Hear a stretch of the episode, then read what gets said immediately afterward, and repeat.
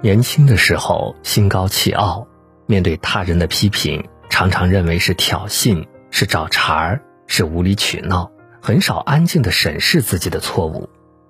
回顾一下，从小到大，批评自己最多的人是谁？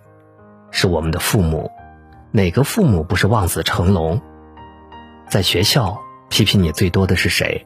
是我们的老师。哪个老师不是希望自己的学生将来有出息？同样，今天那些批评你的人也是为你好，觉得你还是个人才。人人都爱听肯定表扬的话，所以才有“忠言逆耳利于行”的古训。对你负责任的人才会批评你，认为你孺子可教的人才会批评你，真心待你的人才会批评你，愿意操心劳力教你、带你、帮你进步的人才会批评你。良药苦口，这个年头，真正听到别人说几句心里话，别人真心来为你成长和完善批评你，是很不容易的。所以，一旦有人批评你，你一定要珍惜。面对批评，我们应该高兴才对。但为什么有些人一遇到批评就有抵触情绪呢？不外乎两点：第一个是感觉自己做的完全正确。其实完人是没有的，即便是一件小事，你做的也比较完美，但总不可能是最完美的。要明白，没有最好。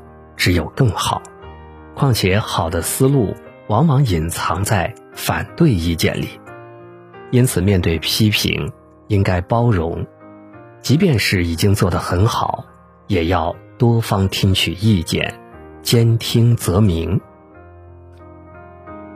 其次是怕面子过不去，有人认为受到批评是丢人的事情，是伤自尊的事儿。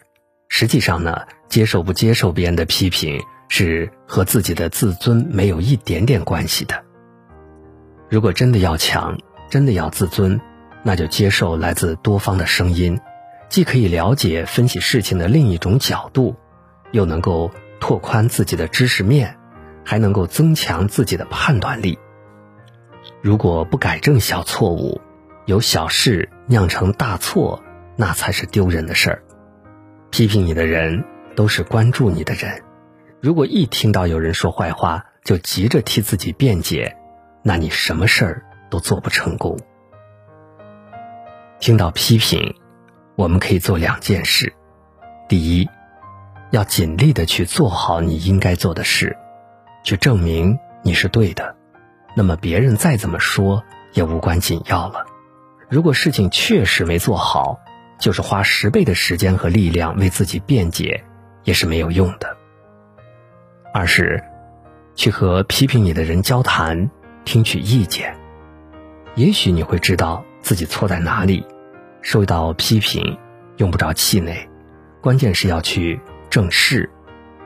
这是相信自己，也是信任别人的表现。受到批评，其实是一种被关爱的表现。说明自己还很有人缘儿，出了问题有那么多人关心你，至此可以对批评你的人说一句谢谢。能直言不讳的说出你缺点的人是你的大贵人，整天在你面前奉承，时常把你说上天的人，往往才是真正在看你笑话的人。批评和意见是一种忠言逆耳，真正要做到。拉下脸去批评一个人、批评一件事，其实并不是件容易做到的事儿。这样的人才是我们人生当中的良师益友。批评是真诚的爱护，批评是宝贵的支持，批评是崇高的奖赏，批评是珍贵的礼物。感谢每一个曾经或者未来批评我的人。